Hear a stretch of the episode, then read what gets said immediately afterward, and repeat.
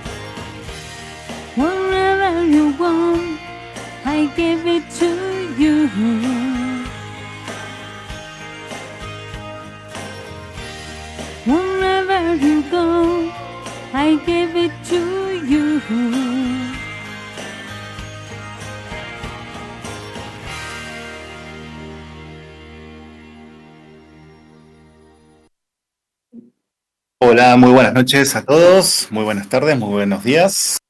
Hola, encantada de estar de nuevo aquí con ustedes. Aquí estamos en Entre Dimensiones, un programita más.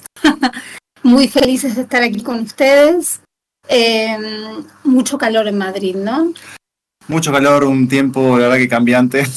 Lluvia, viento, frío, calor, bueno, así estamos. Ya empezamos el veranito en unos días. Bueno, yo estoy feliz por eso, hay otra gente que no, pero bueno. Como yo, que me gusta más el frío, pero Bueno, hoy tenemos un invitado muy especial.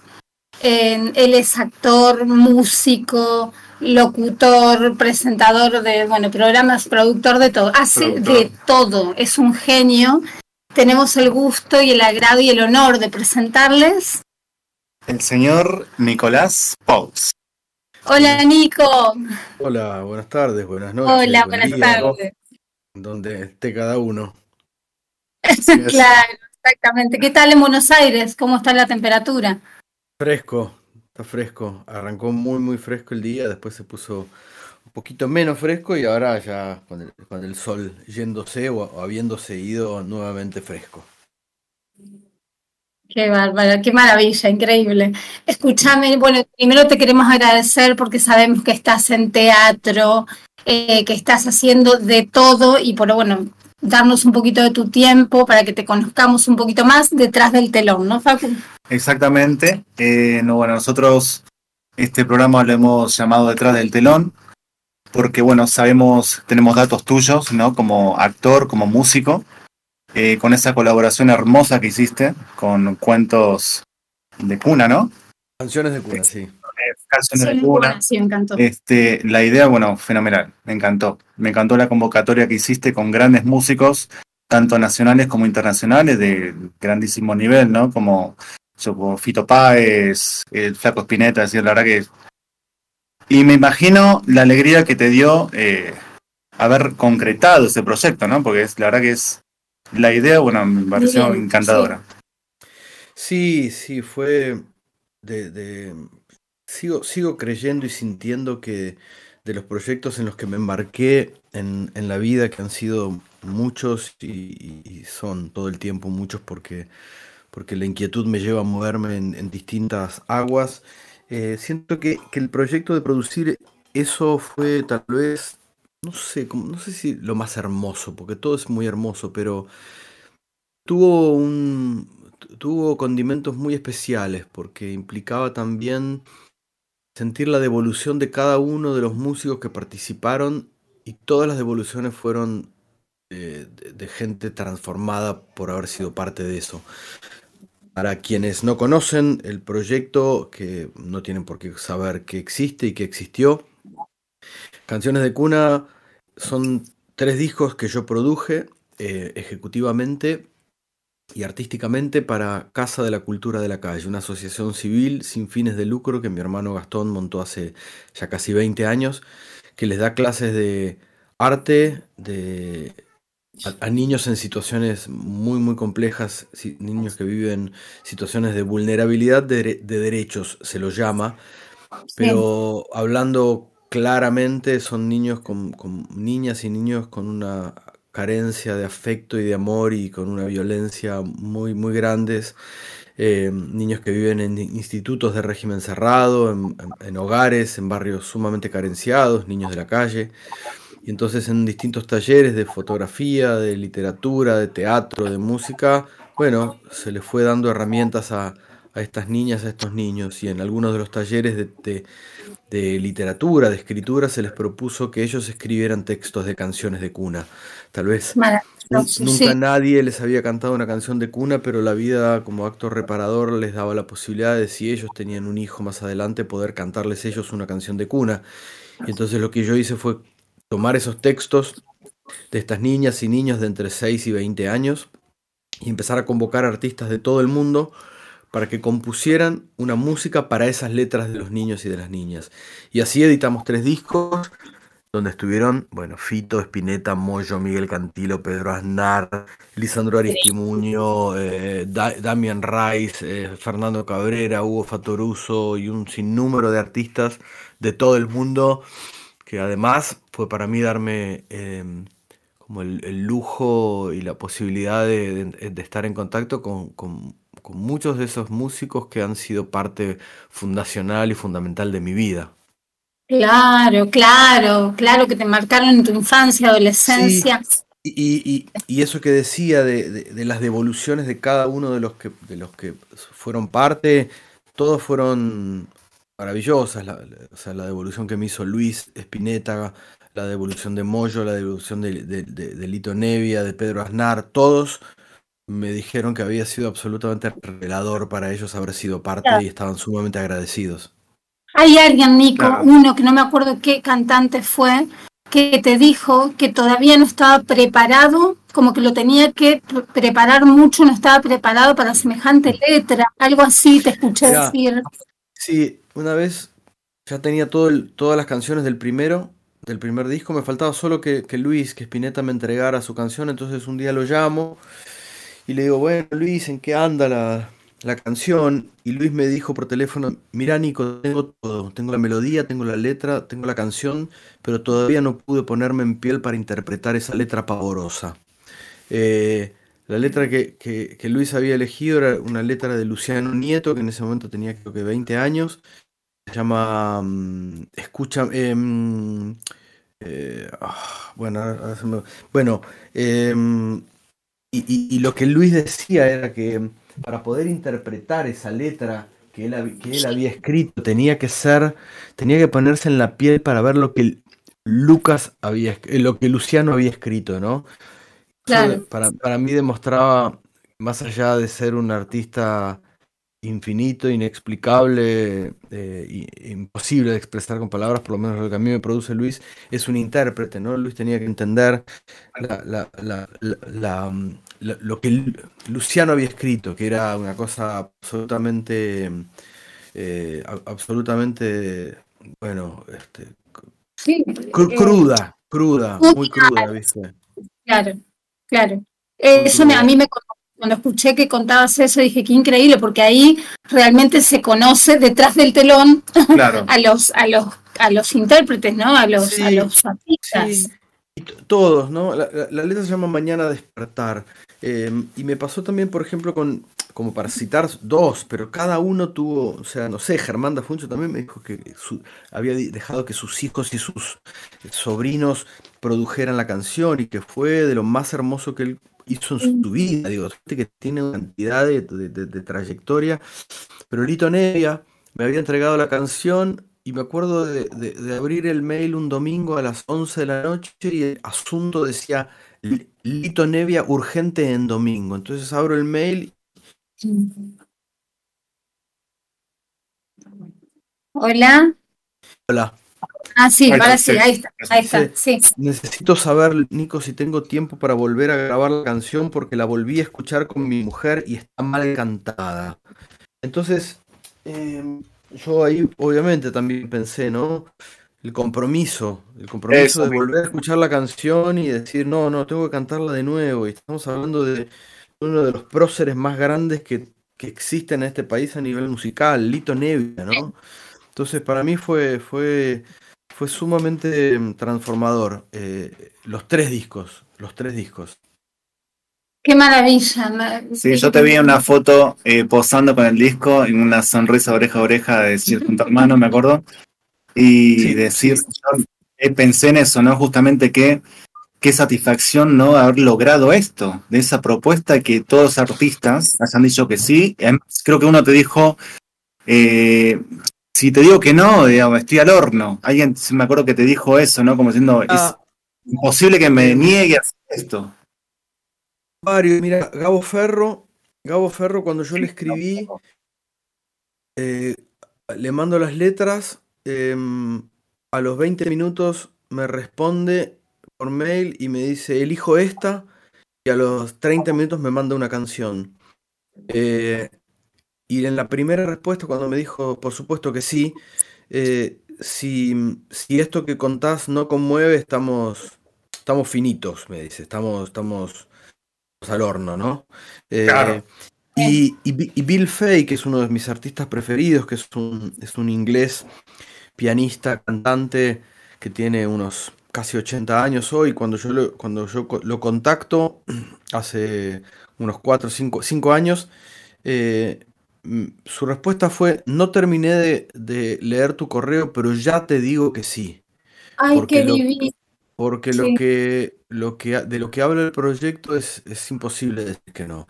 Y Wayne Hussey, el cantante de The Mission, también me dijo, yo creo que si este, esta invitación llega directo al artista mismo y no a un manager, un representante, un productor, que es como una, una especie de filtro muchas veces, eh, es, es muy difícil que un artista te diga que no a este proyecto. Eh, Claro. Porque es de, un- es de una belleza tan grande, tan, tan grande. Así De que una bueno, yo... profundidad tan grande, claro. Sí, sí, sí, sí, hermoso, hermoso proyecto, hermoso proyecto y bueno, estamos trabajando en un, en un nuevo proyecto distinto, digamos, no canciones de cuna, pero sí canciones con letras escritas por niñas y niños este, que asisten a los talleres que continúan de Casa de la Cultura de la Calle. Qué maravilla. Vos sabés que ah, cuando te estaba escuchando que contabas al principio, bueno, cuando escuché yo en la entrevista, una entrevista que contabas todo este proyecto, eh, se me vino a la cabeza lo del árbol transgeneracional, que supongo que sabes lo que es, y si no sabes, yo te cuento No, ahora. Bueno, nosotros hicimos un programa, creo que el tercero que hicimos, llevamos nada, cinco o seis, nada, pero bueno, de una terapeuta de aquí que hablaba del árbol transgeneracional y de lo que vos justamente decía, cómo impacta, cómo impacta el hecho de escribir una canción en un niño que no tuvo eso, cómo le impacta a nivel inconsciente para cambiarlo. Porque aunque no te hayas dado cuenta, cambiaste vidas. Bueno, em, el- Dio el- vida. el- hicieron algo que no tuvieron. Entonces, a nivel inconsciente, el eterno presente que vive el inconsciente, eh, lo, resuelven. Es como todo lo que no tuve, lo plasmo aquí para de, una manera positiva y cambia, cambia el futuro. No sé si me explico. Absolutamente. Bueno, una de las, una de las, las muestras más claras de, lo transformador y revelador que es tener herramientas y lo que el arte hace, ¿no? La, la- la herramienta absolutamente em, fundamental que es en, tus manos la posibilidad de la creación, que todos la tenemos, em, es em, contar que cuando empieza Casa de la Cultura de la Calle, uno de los chicos que asistía a los talleres em, empezó a- a estudiar teatro y varios años después, ese mismo chico que al comienzo asistía a los talleres de Casa de la Cultura de la Calle de teatro, terminó siendo maestro de los nuevos jóvenes que entraban, ¿no? Qué lindo, sí, sí. Y, y- y saber que muchos de ellos encontraron ahí, en el arte, su vocación. Su vocación. Creo que lo, lo más, lo más preciado que tenemos es la posibilidad de tener herramientas. Y las herramientas, yo creo, en general, no son las que una educación convencional, tradicional, regida por un, por un, por un, por un programa de Estado es, Por ahí vamos, por ahí vamos, sí. es dar, dar herramientas, o sea, estos últimos años de disparate, de, de- de encierro, eh, aquel que no tuvo una herramienta en sus manos para abocarse a, la- a- a escribir o a, la, o a la tierra o a cocinar. Y en general yo escuché muchos casos de gente que colapsó porque, porque no supo qué hacer. Y, Exacto. Y lo que para mí lo más preciado de todo es eso, saber, saber te- tener, tener herramientas propias, personales, para poder eh, asirse de ellas en los momentos más complejos o en los momentos menos complejos, pero saber que contás con eso y que, y que sos eh, independiente y autónomo, ¿no? Exactamente. Total, vos sabés que yo, esa era una de las preguntas que te iba a hacer, cómo te tomaste lo del confinamiento, porque hubo mucha gente, bueno, conocida mía y seguramente gente que se siente identificada, que se sentó a mirar Netflix. O, y no hizo nada y la desesperación, en vez de mirarse un poquito, ¿no? Y sentir, porque en realidad es lo que vos decías, se trata de sentir, porque las herramientas están dentro de uno. Es sacarlas y animarse a sacarlas, porque está presente el ego y el condicionamiento o lo que nos imponen los programas predeterminados de los que hablabas. Lo que pasa es que si, si te, a ver, si, si escarbas un poco, no, no demasiado profundo, para nada, por lo menos yo, yo, yo no- nunca lo encontré demasiado escondido, digamos, como la idea era alejarte, alejarte de, de- de la naturaleza, alejarte del sol, alejarte de todo lo que nutre, para encerrarte y que enciendas la televisión y creas que lo que estás viendo en la televisión es la verdad. Y eso generó terror, pánico, paranoia, fobia y desolación. En cambio, eh, digamos, no, no. La única. A ver, en es- eh, por, esos, por esos días salió una canción que hicimos con Tito Lo Sabio, con, con quien vengo tocando hace muchos años, que se llama Homeostasis. Es- eh, la homeostasis es la, es la autorregulación. Y en un momento la canción habla. No porque haya, porque haya que escapar a algún lado, pero en todo caso, la canción dice: la única manera de escapar es entrar en vos. Y ahí está todo, digamos. Si vos querés escaparte de esto, estam- estamos, estamos jodidos. Pero si vos te, te podés, este, podés hacer foco en, en- en- eso tuyo, bueno, ahí hay que trabajar. Esa es la parte más, más ardua y trabajosa del asunto. Exactamente. La reflexión, ¿no? Y, y nosotros con Facu, sabes que empezamos a hacer este programa de radio sin tener ni idea, simplemente soñando. Dijimos, cantamos la cortina musical nosotros, lo hacemos nosotros, y lo que queremos es tener conversaciones profundas. Y esto surge debido a, que, a las conversaciones que tuvimos siempre. ¿Me explico? Es decir, bueno, invitemos ustedes. a alguien, digamos, claro, entre nosotros sí, sí. y con nosotros mismos también. Es esa relación que uno tiene con uno mismo y cuando la tiene con uno mismo, la puede tener con el resto. ¿Vos crees que en general se está perdiendo esa comunicación profunda? Ya sea en las familias, en los amigos, o es ¿Cómo lo me ves? parece, me parece mm, demasiado grande creer que, que se está perdiendo. En algunos lugares y en otros no. Yo no creo que haya un modo. Es como hablar ciencia. ¿Qué es la ciencia? La ciencia no es una masa uniforme que piensa del mismo modo. La No. música. La música sí, como concepto es algo, la ciencia como concepto es algo, pero dentro de la música hay ramas musicales, hay movimientos distintos, y en el pensamiento también este, hay gente que va por un lado, hay gente que va por otro. Yo creo que en muchos lugares sí y en otros no. Y lo que hay que, lo que, lo que, hay que hacer, creo, es, bueno, este, estar en, en contacto con quien te nutre, no con quien te desnutre en todo caso, con quien te, con quien te aporta. Entonces, también en todo este tiempo yo fui conociendo un montón de gente nueva, maravilloso, maravillosa, con la que tal vez en otro momento no hubiera hecho ningún tipo de conexión y que tal vez tenemos pensamientos distintos de un montón de cosas, pero, pero empezar a hacer el foco en... Hay cosas urgentes y cosas... Hay cosas importantes, cosas trascendentes y cosas urgentes. Y, para mí lo importante o lo trascendente, lo trascendente es justamente hacer foco en desmalezar lo que, lo que haces o lo que venís haciendo a lo largo de la vida y que no te, no te aporta. Y tal vez ciertas relaciones son eso también, pero el conservarla por el tiempo, por, por, por la historia o por el tiempo, es simplemente una especie de, de, de inercia, ¿no? Totalmente de acuerdo. Sí, sí, sí. Así es. ¿Vos crees que por ahí eh, somos, en algunos casos, por ahí, víctimas de programación? Absolutamente. Sí, claro. Ok. Sí, claro, claro. que Habrá sí, más claro que otros. Este, pero el tema es discernir, ¿no? Y para mí, soy un dudador eh, serial, pero ¿por qué? Porque la, porque la duda me lleva, el dudar me lleva a, a buscarla, a buscar mis respuestas en las cosas, no Exacto. creer que eso que me dicen es así, en cualquier ámbito, en cualquier lugar, eh, porque además, digamos, haciendo un poco de observación de lo que, de lo que viene sucediendo de antaño en, en- en este plano, bueno, creo que hemos sido engañados por, por- en, en- por- en todos lados, en todas las áreas. Entonces, eh, por supuesto que, me interesa, me interesa dudar para poder buscar mi respuesta en las cosas. Exacto. Bueno, para los que recién están empezando a escuchar la radio, les contamos que estamos eh, detrás del telón con Nico Pauls. Seguimos.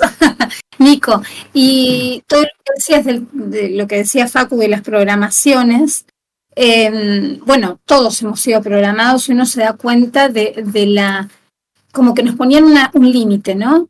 Tenías que hacer, por ejemplo, un programa de radio si eras locutor, eras periodista, no lo podías hacer como amateur por- o cantar o por entonces todos estábamos encasillados el que yo soy abogada te cuento Sí, sí.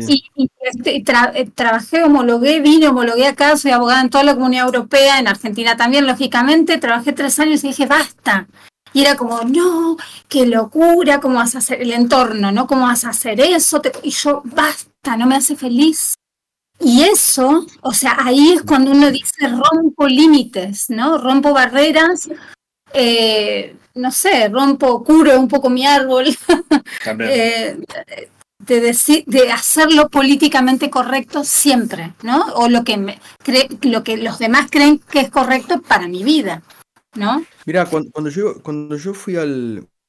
En mi época de secundaria, em, que por supuesto que no me gustó nada la escuela, nada, nada, la dejé, después volví. Había, había una, una nota que a mí me daba hasta como satisfacción sacármela. Me pusieron esa nota en el colegio y era una nota que, que, te decían NDI, porque hubo un momento en donde te ponían letras, después te ponían números. Sí, no alcanzó, ¿cómo era? NDI, no, No, no demuestra interés. A mí me fascinaba tener esa, esa nota, conseguir esa nota. qué porque- bien. Porque la realidad era que, que nada de lo que me mostraban a mí me, me resultaba interesante, pero porque no lo sentía práctico ni útil para la vida, digamos, ¿no? Eh, y entonces, todos son condicionamientos que decías vos. eh, después vienen los números. Y, y yo no, no acepto eso, porque es como si me dijeran que, mm, que mi hijo es un, es un 2 o mi hijo es un 10. Mi hijo es infinito, como vos, como yo, como todos. La idea del concepto de la autoridad del que te observa. Yo me acuerdo que estaba, después, del, después del- de la escuela, del secundario, fui un tiempo a un lugar, lugar de, mm, de creativos publicitarios y aguanté tres meses nomás. Y, y aguanté tres meses porque un día fui con un trabajo que me había fascinado, o sea, me había gustado muchísimo, lo había disfrutado inclusive, estaba contento con el trabajo que había hecho, que eran unos dibujos de unos perros. Y la, la- la profesora, cuando lo vio, me dijo, esto está mal. Claro. Lo que te ¿Cómo está pasaba. Sí, dijo, Eso sí, está, sí, está mal. Digo, no, a ver, mal no está, puede no gustarte, o puede haber correcciones, pero que esté mal, sí, sí, está mal hecho esto. Y no volví más a ese lugar. Em, hay algo ahí, sí, en, en- en- en la, en el cercenar, en el cercenar. ¿No? Yo lo escucho mucho en la plaza, escucho mucho eh, como, como mu- muchos padres o madres les hablan a sus hijos, coartando toda libertad, ¿no? Como libertad en el sentido de, mm, descubrir, ¿no? te, vas a caer, te vas a caer, te vas a quemar, ¿no? Para mí, yo intento todos los días trabajar en eso con mis hijos, no decirles te vas a caer, te vas a quemar, es se va a caer. Te, podés caer o, cuidado, que podrías llegar a caerte o te podrías quemar, pero digamos, me parece que las experiencias son tan personales y por supuesto que uno está ahí trabajando para, para, para proteger y cuidar, pero al mismo tiempo hay que confiar en, en, en, en dar herramientas para que puedan depender cada vez menos, ¿no? Y, y, esto que vos decías, hay que homologar para poder hacerlo.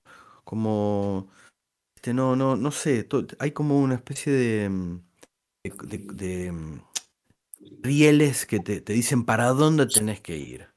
Sí. Para mí, es, o sea, cosas que me gustan, hay pocas cosas que me gustan tanto como tener una hoja en blanco y, y, y, sin saber hacia dónde ir. Y esa hoja es infinita, vos podés llevarla para donde quieras, pero tenés que confiar en que podés llevar para donde vos quieras, ¿no? Dejar que salga eso.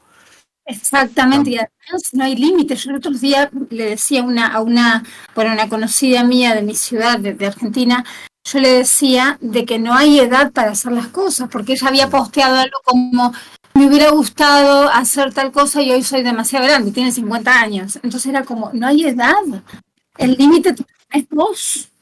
Un día hace muchos años, hace como 25, 30 años, conocí por fin al, que era el, profesor de piano de un, de un amigo mío. Era un, señor eh, austríaco que se llamaba Klaus. Cuando yo lo conocí tenía unos ochenta y pico de años. Y estábamos en una comida y aparece un gato que había en la casa. Y, y Klaus lo empieza a acariciar y alguien en la comida le dice, ¿y usted Klaus tiene gatos? Y él dijo, no todavía. Y yo cuando él dijo no todavía, con ochenta y pico de años, sentí que, que él estaba diciendo todavía tengo tiempo para hacer las cosas, ¿no? Eh, y me parece que a mí me sirvió mucho escucharlo a él decir eso cuando yo tenía 16, lo escuché, o 18. Bueno, sí, hay tiempo, hay tiempo. Qué sabiduría en, en una respuesta, simplemente. Absolutamente. No todavía, dijo él, simplemente. sí, me encanta. Sí, sí, sí. Vamos, a ver. Nico, y a ver, el tema de, la, de, esto que hablamos de la programación, nosotros siempre eh, estamos, pero bombardeados, ¿no? Eh, eh, hay, nosotros siempre analizamos con Facu el tema de las canciones y encima son súper pegadizas y te gustan. Claro. decir qué buena está el tema de tal y tal. Y la canción y el video, lo que te muestran en los videos, ¿no? Es decir, es muy explícito y después decís, Dios mío, es un increíble. Hay muchos cantantes que a mí me encantaban cuando era adolescente. Y el, el tema que más me gustaba, entonces hablamos, no voy a decir quién es, pero bueno, un cantante español que a mí me gustaba. Y el tema que más me gustaba, miramos el video y digo, Dios mío, yo nunca me di cuenta de lo que está diciendo. Porque me dedicaba, no, no, no estaba despierta, evidentemente, pero hay mucha programación y me gustan las personas como vos y que son artistas y que tienen mucho alcance, porque em, e, empiezan a hacer una, un, un reseteo, ¿no? Una desprogramación para... De alguna forma, eh, algo que digas o en una canción o en, una, no sé, una entrevista, de alguna forma rompes estructuras. Entonces, es ese tipo de reflejo, ¿no? Que hace el artista nosotros, bueno, consideramos el artista como viene desde muy dimensionalmente, viene de una dimensión del arte. ¿Sabías que la dimensión del arte es la más alta, Nico? ¿Sabías eso? Yo no tengo ninguna duda de eso, no tengo, no tengo dudas. Em, y, y, de entre todas las artes, eh, la, la, música, la música tiene un lugar ahí muy, muy impresionante. Yo atesoro todavía un texto de Miguel Ángel que cuando, cuando iba al conservatorio una vez en un, en un programa de un, concierto este, estaba y, lo recorté y lo sigo teniendo y ya el, color de la hoja es amarillo y dice que entre todas las artes la, la música es la más divina porque es indeterminada, que uno puede concretar las ideas en la palabra, la luz en el lienzo, las formas en el mármol, pero que no puede uno concretar el sonido, porque el reino de las notas es infinito como el reino de las ideas. Mucho más allá va, porque hay algunas ideas que crea que todavía no se pueden ni siquiera expresar ni determinar en palabras. Divino, me encanta. Totalmente. Totalmente. Sí, Y, la, la, digamos, hay una, hay, hay una manipulación absoluta de, eso, digamos. Si, uno se pone a estudiar, qué sé yo, lo que viene haciendo el, el Instituto Tavistock desde hace muchos años, este, ¿entendés? la manipulación. Este, no, no es para desarrollarlo yo, ahora, pero, pero es para que quien escuche esto diga, a ver qué es el Tavistock. Pero al mismo tiempo pienso en el, en el día a día. Yo tengo, por ejemplo, un, un hijo, un hijo, tengo tres hijos, pero un hijo chiquito de tres años. Y nosotros, o sea, no, no, se ve, no, hay no vemos televisión, pero por supuesto que todo eso se filtra. Y, y, cómo queda lo permeable que es un niño a los tres años, si lo seguimos siendo de más grandes, pero un niño a los tres años, en algún lado, posiblemente en la casa de una abuela o posiblemente en, en, el, en la plaza, él haya visto algún superhéroe, el hombre araña o alguna cosa así, y no sabes cómo quedó afectado con eso. Quedó afectado a un nivel que empezó a tener comportamientos que antes no tenían y que tenían que ver con una cosa hasta violenta por momentos. Digamos, no es violento, pero quiero decir, actitudes que, mm, por supuesto que todo eso va, haciendo, va marcando algo. Va y eso que, que, decimos, digo, de las letras, de las canciones, a mí me, me, me afortunadamente este, voy, voy mucho con el auto cuando voy a distintos lugares y elijo yo la música, pero entrar a un supermercado es encontrarte con una música, con una letra que denigra al otro, o ir a, por la calle y los autos que pasan.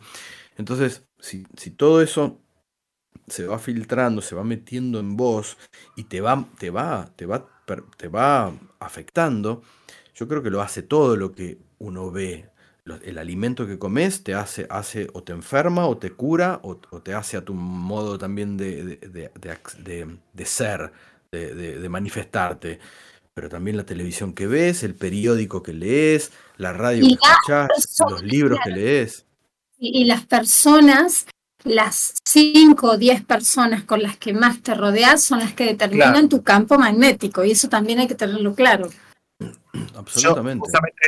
Te iba a preguntar eso, digamos, vos si considerás que tu ámbito también te hizo despertarte pronto, ¿no? O no dejarte programar tan fácilmente, digamos, si tu entorno ayudó a que de alguna forma no entres en esa, ¿no? De lo que hablabas recién de la música como, ¿no? Como que no, que critican que esto, que lo otro, decir, y es como mucha gente entra muy fácilmente en ese tipo de, de onda, digamos, ¿no? Entonces, no sé qué consideras vos. No sé, no sabría decirte porque porque en estos últimos años también esas relaciones de tantos años este, no tenía prácticamente nada que compartir de, una realidad, de un mundo en llamas. Entonces, eh, no sé si fueron mis, mis, amistades las que me, me, hicieron o me ayudaron o me facilitaron ver cosas. Tal vez ciertas amistades o estar abierto o sea, mucho me ha pasado, me ha sucedido en viajes, de, encontrarme con gente maravillosa en el camino y, el hecho de cuando, cuando uno está de viaje, en general, digo, por lo que, por lo que converso con mucha gente, es cuando más predispuesto se está a la aventura. y esa aventura creo que es un buen trabajo intentar llevarla adelante en tu lugar, en donde vivís todos los días, ¿no? El viaje es hacia adentro, exacto.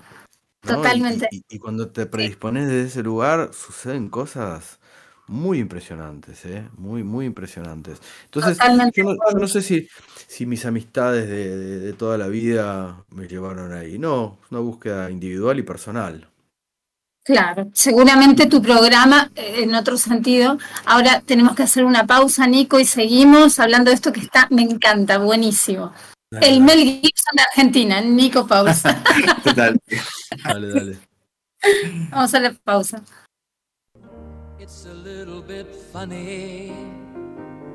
This feeling inside. I'm not one of those who can easily hide. I don't have much money, but boy, if I did, I'd buy a big house where we both could live. If I was a sculptor, but then again, no, or a man who makes potions in a traveling shoe. I know it's not much, but it's the best I can do. My gift is my song, yeah, and this one's for you. And you can tell everybody this is your song. It may be quite simple, but now that it's done, I hope you don't mind. I hope you don't mind that I put down in words how wonderful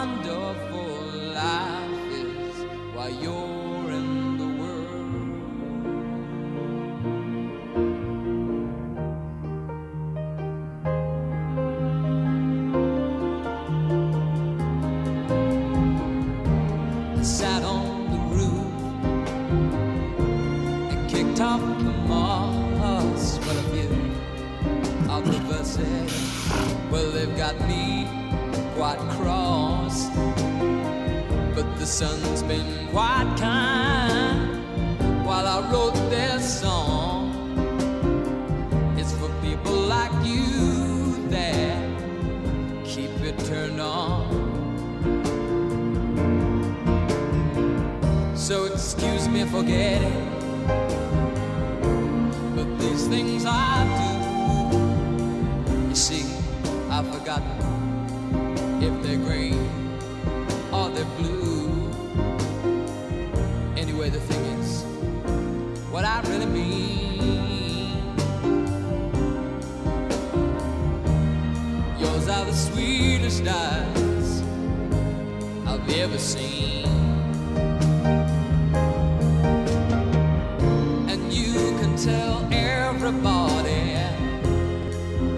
This song.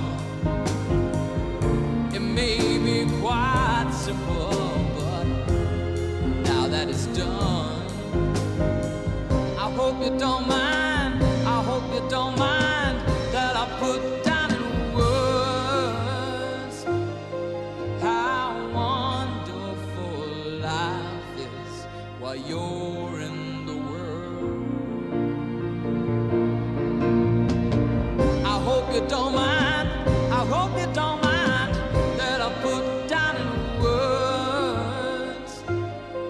How wonderful life is you're in the world.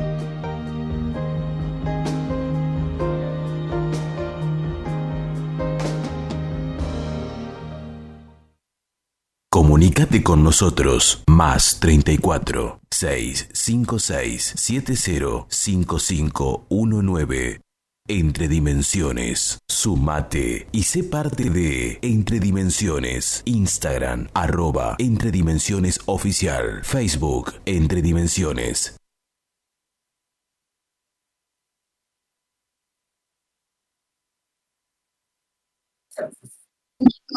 Aquí estamos.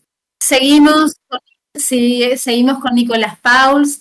Nico, me encanta, me encanta cómo pensás. Estamos en la misma línea los tres, Total. totalmente. Mm, Lo que te decía cuando estábamos hablando, el tema de qué pensás si yo te, yo te cuento una historia, vos me decís qué pensás al respecto.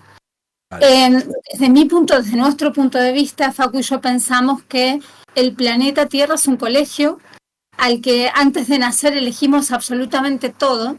Esos son los pactos de los que hablamos. Hacemos pactos y encarnamos. Velados, totalmente velados, no nos acordamos de nada. Pero desde mi punto de vista, esto es muy personal, llegan momentos de noches oscuras o situaciones límites, cualquiera, en que uno es como que tu esencia, de alguna manera, no sé si a nivel consciente, se acuerda de ese pacto y empezás a encaminar tu vida conforme a lo que pactaste en otros planos. ¿Qué te parece? Me encanta, sí. em, yo creo, creo que em, yo tengo la sensación de que sabemos todo. Claro. Todo. Y que hay que, em, primero hay que animarse, confiar y, y- y confiar en que, que ese conocimiento que uno tiene eh, está. Yo me, acuerdo cuando, cuando iban a ser mi, mi, último hijo, mi tercer hijo, que se llama Alfonso, em, eh, mi compañera Cata me pidió si íbamos juntos a, unos encuentros de algunas eh, chicas que estaban en la misma situación de- de embarazo. Y mm, yo me mantuve muy callado y yo ya venía de, dos experiencias anteriores, de, nacimientos, de nacimientos en- que habían nacido en, mi casa. Eh, y, yo lo único que en un momento les dije fue, no porque, no porque me considerara eh, em, mucha más información que ellos, pero sí el hecho de haber tenido esas dos experiencias previas me llevó a decirles, confíen en ustedes porque van a saber perfectamente qué hacer. Ustedes saben qué hacer. En ese momento lo van a tener recontra claro. Porque, porque el cuerpo lo sabe, porque naturalmente sabe para dónde ir, sabe qué hacer, sabe, sabe todo. Y esto que vos decías recién, yo creo que, sí, en algún lado está ese conocimiento. En algún lado está. Eh, y bueno, es primero, creo que una de las cosas es seguramente sacarse mucho de lo que, de la maleza que hay entre el conocimiento y nosotros. Y, Exacto. y cuando limpias toda esa maleza, lo ves todo con una claridad. Pero bueno, eso lleva a veces mucho tiempo, muchos años, este, y- o una vida tal vez. Sí, obvio. pero que lo sabemos, lo sabemos. No tengo dudas. Exacto, a eso iba, porque uno muchas veces sabe, por ejemplo, bueno, hablo de mi caso, que lo que está haciendo no es lo que uno vino a hacer. Ento- pero uno sí, como bueno, a lo mejor no, no impuesto por nadie, ¿eh? Eh, eh, autoimpuesto, por así decirlo, o, o por a nivel social, lo que sea, porque tu papá, tu mamá, porque tus hermanos, bueno, hago lo mismo.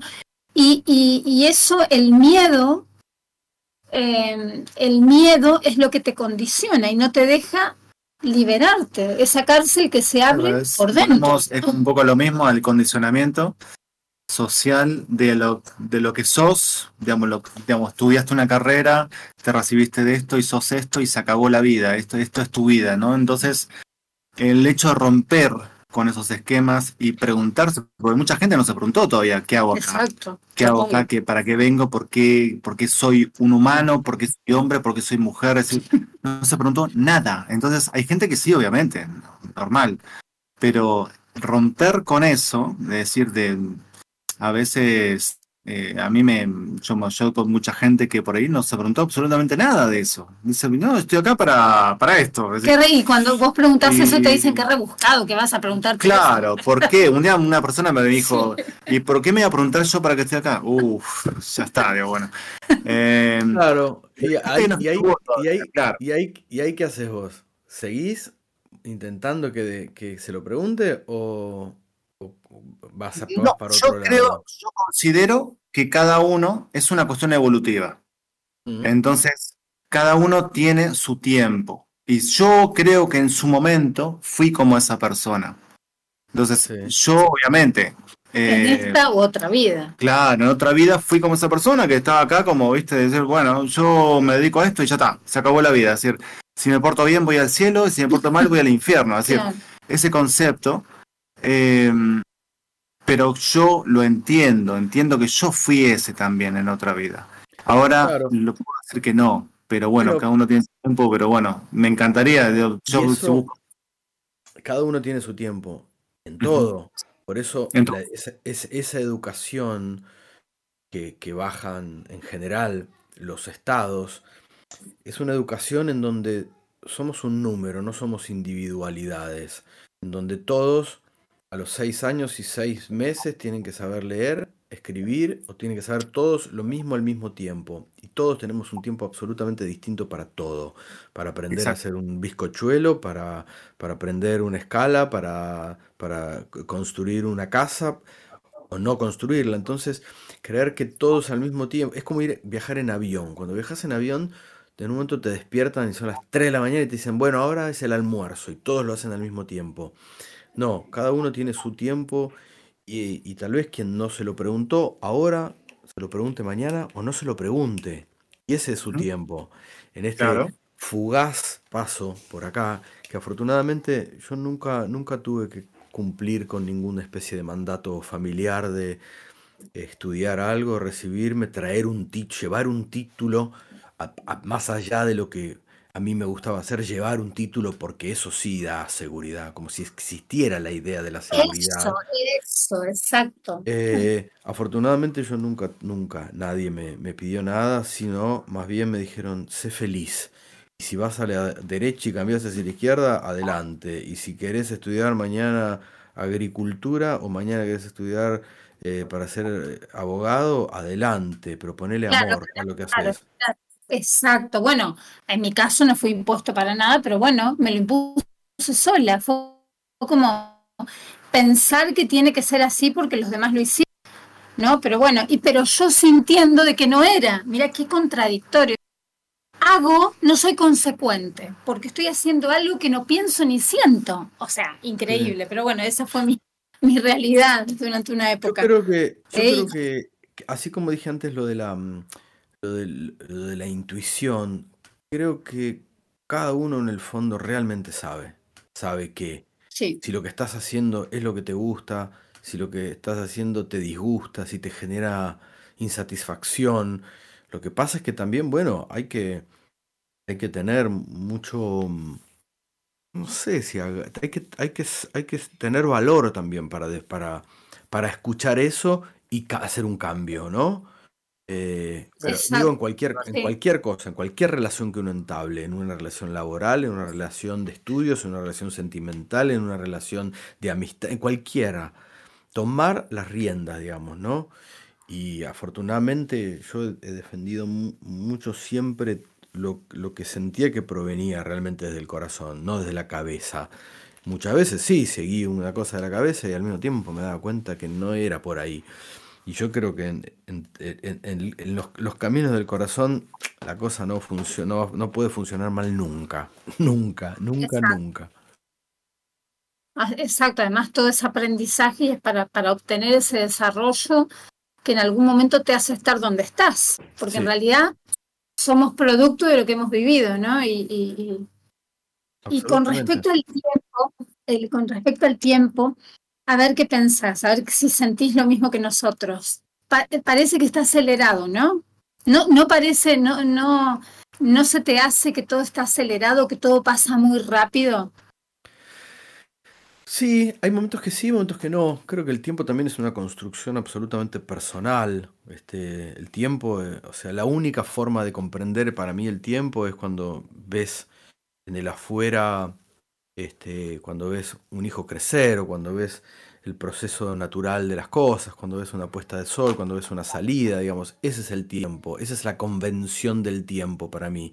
Después, la sensación, bueno, varía, varía muchísimo, porque lo que para mí es un minuto, este, para vos puede ser una hora o, viceversa. Em, sí hay una sensación de decir, uy, ya estamos en junio, ¿viste? Eh, estamos en junio. Increíble, sí, sí, sí. a, a medida que uno va creciendo, este, tal vez el tiempo pasa más rápido. eh, y por eso hay que aprovechar todo momento, todo instante, por lo fugaz que es este paso por acá. Entonces, ¿cómo me voy a quedar con una sola cosa? Soy muy curioso, quiero hacer mil y, y voy a querer, espero tener la, inquietud de seguir haciendo muchas cosas hasta el último día, porque, porque, porque hay tanta cosa para hacer, porque me voy a quedar con una sola. Exacto, exactamente. Y además, eh, te felicito, te aplaudo y- y, no sé, me parece fantástico lo que haces porque eso se irradia, Nico. eso se irradia porque tus ganas es como una persona triste. Una persona triste irradia tristeza. El, el campo magnético es ese, ¿no? El- el- lo que genera es eso. Y lo tuyo, el entusiasmo que le pones a todo, mira lo que hiciste con este proyecto, bueno, con todo lo que hiciste, porque en realidad con todo, es irradiar eso y es contagiar y demostrarle al otro que se puede. Y a, a mí eso me gusta. Claro, el tema es ese, es esa reflexión que uno cuando obtiene esos resultados, la verdad que se siente wow, es decir, qué hermoso lo que logré, pero hay más, no se queda solamente ahí, hay más, hay más reflexión, hay más gente que piensa en eso, que dice yo también voy a hacer lo mismo. Esa reflexión, como un efecto dominó, ¿no? Es decir, eh, eso es lo, que, que- lo loco. Yo en el 2019 me, me armé una gira de 15 conciertos por Europa, ¿no? Era, me iba un mes y medio, hicimos 15 shows en 5 países junto a Tito Lo Sabio y fue una experiencia hermosísima. Y así como tenía muchísimas ganas de irme, me costaba mucho irme y dejar a, a mis hijos, a Olivia y a León, y, y por supuesto que ellos estaban un poco enojados con que yo me iba un mes y medio. Pero me acuerdo que los días previos a mi viaje los senté, porque los notaba enojados, eh, y les dije, miren, esto que va... A, mí- a ver, a mí también me cuesta irme, dejarlos, no verlos un mes y medio. Pero esto que yo voy a ir a hacer ahora es algo que yo trabajé, por lo que trabajé mucho tiempo. Y, mm, y siento que es el momento de hacerlo, que si no lo hago ahora, no sé si lo voy a hacer más adelante. Pero a mí me, me da mucha felicidad poder irme y hacer todo este viaje. Y sé que los voy a extrañar, pero creo que uno tiene que defender lo que le da mucha satisfacción, lo que siente que le va a poner amor, y es el momento para hacerlo. Entonces, diciéndole eso, yo estaba intentando transmitirle a mis hijos que defiendan lo que les gusta.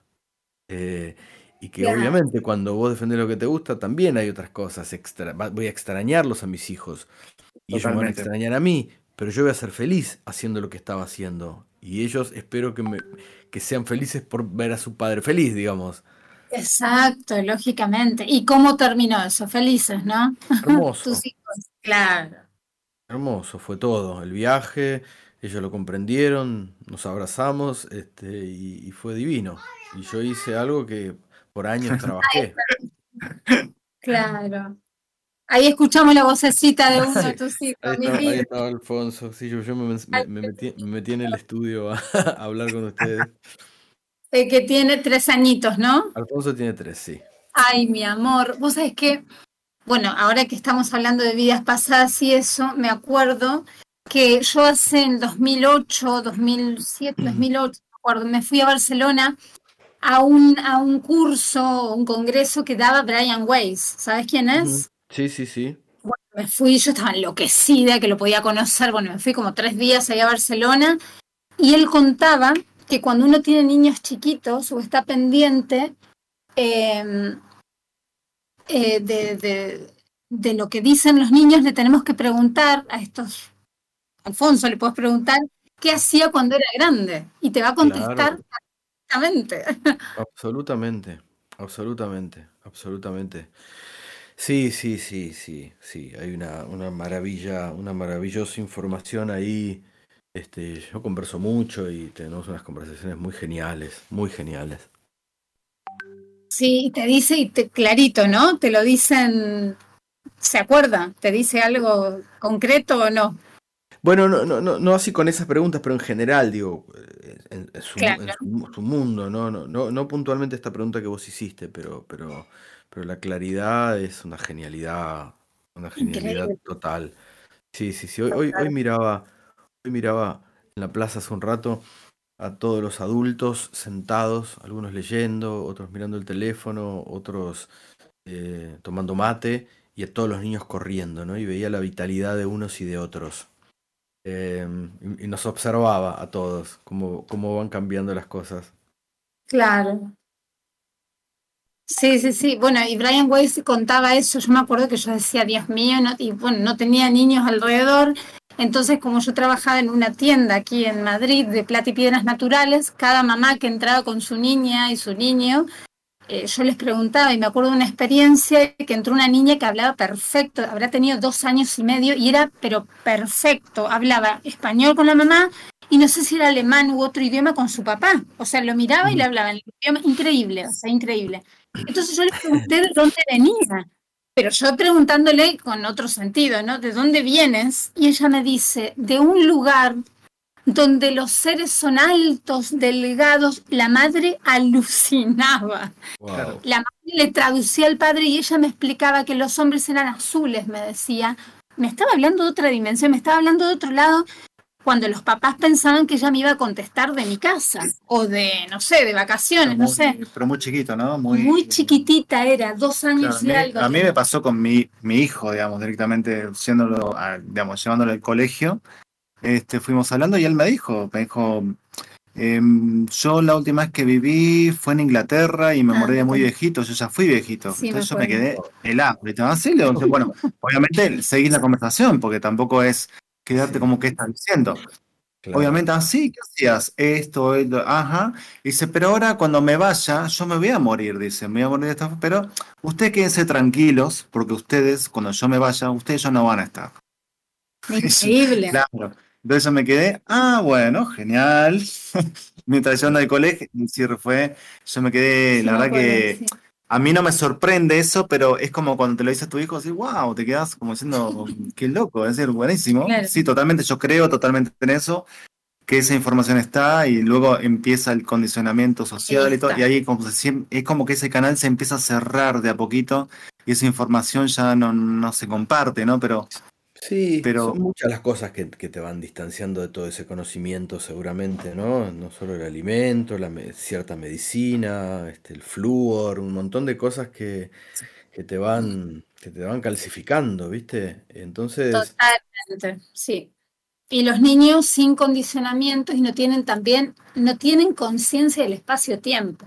no, Entonces, para eso, para Ma- Mati, lo que te decía, o para Alfonso, lo que te debe decir, ellos es como hace un ratito, ¿no? Y eh, sí. hay cantidad de, de- de ahí, estoy siguiendo en Instagram una cantidad de mamás que ponen diálogos con sus hijos y decís, Dios mío, que seguramente los habré tenido con mi mamá, pero no se dio cuenta. claro, Claro claro. Porque eh, mi mamá me contaba que yo tenía muchos amigos imaginarios, que a mí eso me causó siempre gracia porque no existe eso, pero bueno, dice que tenía muchísimos, que yo ta- y está sola, jugando sola, Laurita, me decían, y yo no, estoy con este, con y nombraba, yo habré visto, dice que tenía muchos, claro, y ahí está el no condicionamiento, ¿no? El, el de, de un niño que después te dicen, pero ahí si no hay nadie, eso te estás imaginando, y ahí empezamos a cerrar, ¿no? Exactamente. Pero bueno. Exactamente. Sí. Qué maravilla, eh, Nico, poder tener un bebé, porque tres años es un bebé ahí, un bebé sabio, porque otra, otra de las cosas que decía Brian Weiss era que le preguntemos a ellos, Sí, que le preguntemos a ellos, Sí. es como ante un proyecto o ante que ellos saben. Todo. Sí, sí, claro que sí, claro que sí. Sí, sí, sí, sí, su- suelo hacerlo. Este, muy impresionante porque ahora estoy haciendo una obra de teatro, ¿no? Y él un día estaba antes de estrenar trabajando mucho en, ciertos textos y un día nos fuimos a una plaza y nos trepamos a un árbol y estábamos trepados en un árbol y yo estaba todo el tiempo diciendo el texto de una escena que, que era la, una escena que, me- que que estaba ahí como, como dando vueltas, ¿no? Y, y jugábamos, pero yo decía el texto, decía el texto. Y al día siguiente, hasta mi compañera me dice, hay un texto en la obra que, que vos decís, cuando vos te vayas, yo, te- cuando yo me vaya, vos te vas a quedar sin palabras, básicamente porque no existís sin mí. Le digo, sí, sí, ¿por qué? Porque le- Alfonso estaba jugando y lo decía. Lo decía textual a como me escuchó a mí arriba del árbol decirlo. Lo amo. Qué divino. Impresionante, impresionante. La obra, la obra es plagio, Nico. Sí, sí, una obra que Sí. se llama Plagio de José María Muscari. Sí, que te vi que estás con Diego Ramos. Exacto. Vi una, una entrevista que te hizo Vero Lozano y que, que, que te decía, bueno, ahí me enteré que yo dije no, mir- que no miras tele y que Diego se mira todo y que él es el que te va informando de la evolución o de quién es quién, ¿no?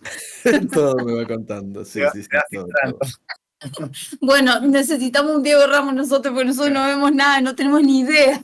Ah, muy bien. Yo tampoco, yo Hace muchos años que no vemos, o sea, no cuántos, muchos. Yo creo que del, del 11S, creo que no.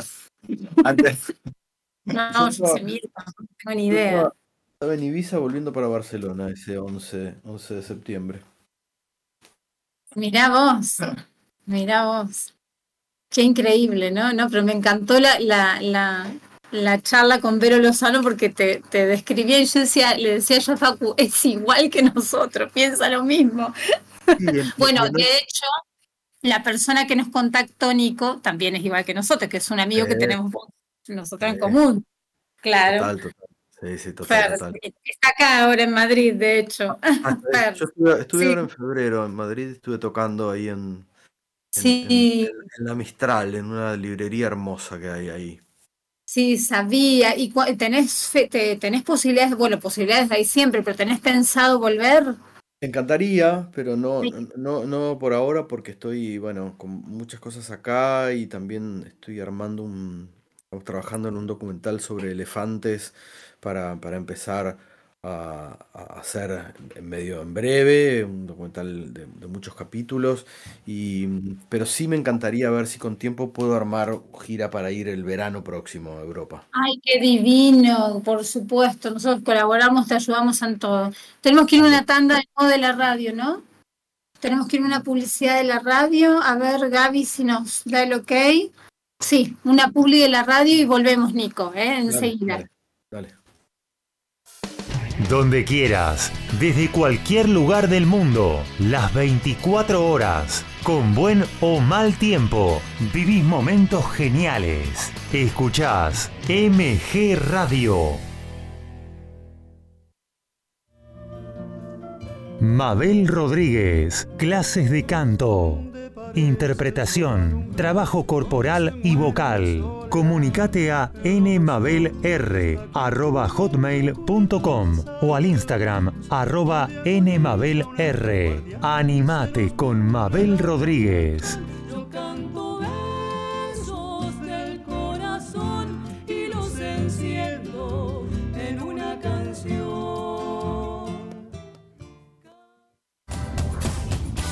Las fotos de perfil mienten. Entra al Facebook MG Radio 24 y hacete amigo. Somos tal cual nos ves.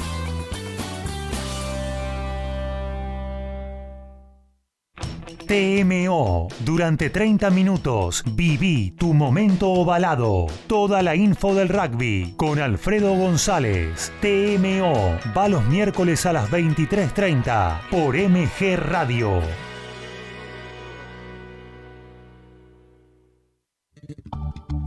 Jazz, blues, soul y algo más en Good Time. Carlos Mauro te propone una gran selección musical, más historias, anécdotas y curiosidades del género. Prendete a Good Time los jueves a las 21 horas por MG Radio.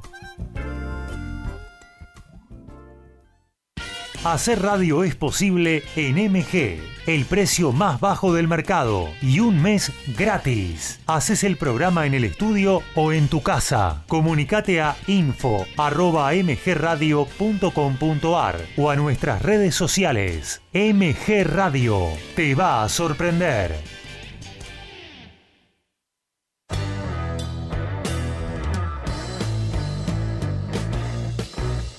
Viví momentos geniales. Viví MG Radio.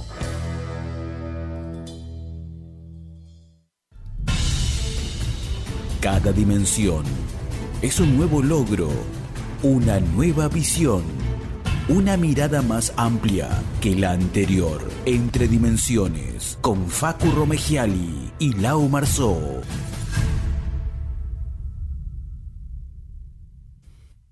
Entre Dimensiones, con Lau Marzó y Facu Romegiali. Entre Dimensiones. Bueno, aquí seguimos con Nico, Facu, Nico Pols, aquí estamos todos. Eh, estábamos hablando recién, Nico, estás, ¿no? Sí, sí, estoy acá. Estábamos mirando, bueno, yo miro, miramos un programa con Facu que hacías que me encantó, o que no sé si seguís haciendo, Los fantasmas de la política, algo así.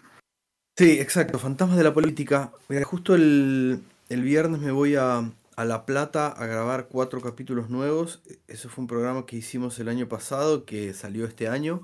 Hicimos ocho capítulos en Ciudad de Buenos Aires, de- es una recorrida por e- edificios públicos, en algunos casos relacionados a la política, eh, y, mm, y bueno, en donde en- en conversaciones, en charlas con personas que trabajan en esos edificios, ellos me van contando historias de fantasmas, historias de apariciones, historias de energías, de situaciones que se viven en estos edificios. Así que salieron esos ocho capítulos y ahora, bueno, estamos trabajando para este viernes, estamos preproduciendo para este viernes ir y hacer cuatro capítulos más en la ciudad de La Plata. Me parece increíble ese programa porque vi el desarmiento. El ¿eh? Museo Ese, sí. Sí, Y sí. ese lo vi, lo que contaban los, los chicos, y tú- y yo le decía a Facu, lo- las personas que cuidaban, ¿no?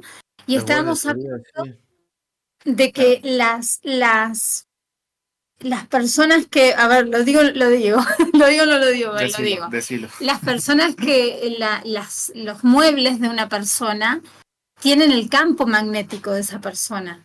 Y muchas veces cuando uno conserva el cuadro, por ejemplo, de una tía que pintó, pero la tía era depresiva, tenés ese campo magnético en tu casa. La, sí, la frecuencia de esa persona, sí. Y no solamente el pintarlo, no, no es que la tía depresiva, te estoy inventando, no estoy poniendo un ejemplo, te hizo un cuadro y te lo regaló, sino lo que compraste tiene tu campo magnético. Entonces, cuando uno conserva algo que le regaló a alguien, está teniendo a esa persona en su casa. Por eso es como muy, es muy loco. Y yo cuando veía todo esto de que, de que, bueno, para las personas que no lo vieron al programa, mírenlo porque es increíble. A mí me encantó, me encantan esas cosas. Eh, como que se siente una presencia, ¿no? Que seguramente es este hombre. Debe ser Sí. este hombre porque es dueño del, seguramente es él. Eh, eh, sé parte de la historia que no cuentan, no dicen nada, pero no, no sé si era tan bonito como lo- nos lo pintaron.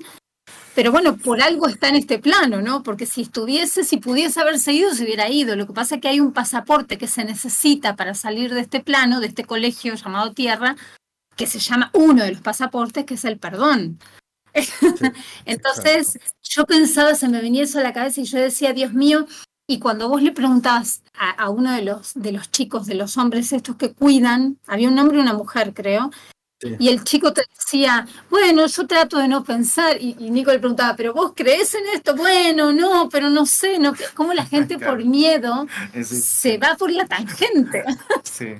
Sí, sí, sí, sí. Sí, es, muy impresionante la, la cantidad de mm, la cantidad de, de historias que nos vienen contando en el Congreso también, no, no, sabés lo que fue. En el Congreso hicimos una recorrida como de, empezamos por el piso cuarto y fuimos bajando y una persona que trabaja hace 30, 40 años ahí en el Congreso fue contando, bueno, 10 historias por piso, una cosa de locos, ¿eh? Una cosa de locos.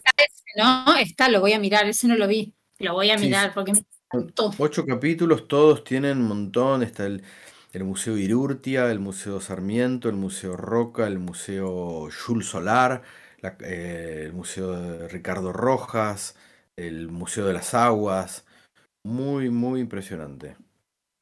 Qué maravilla, qué, qué bueno, y eso también abre, abre códigos, ¿no? Abre programas a la gente que, que entrevistás, porque les hace primero expresarse, porque hay gente que no habla de esto porque le da miedo.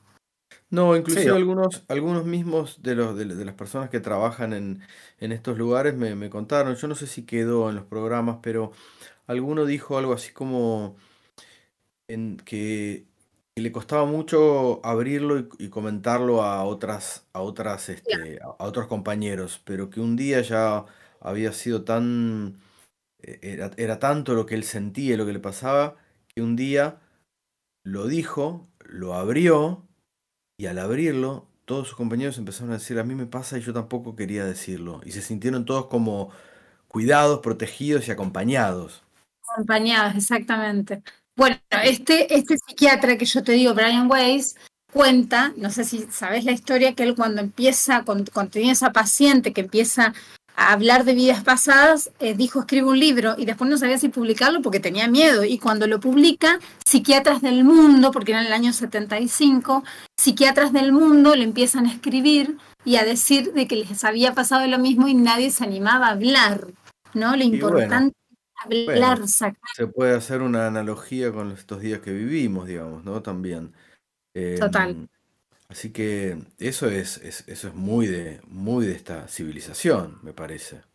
Sí, sí, Sí, acá justamente en la estación de Atocha, bueno, luego del atentado que hubo no hace años, en Sí. 2003. en 2003, este, eh, gente de seguridad ¿no? que está en la estación eh, a cierta hora escuchan, sí, como taconeos, subiendo rápido escaleras, lamentos y cosas así.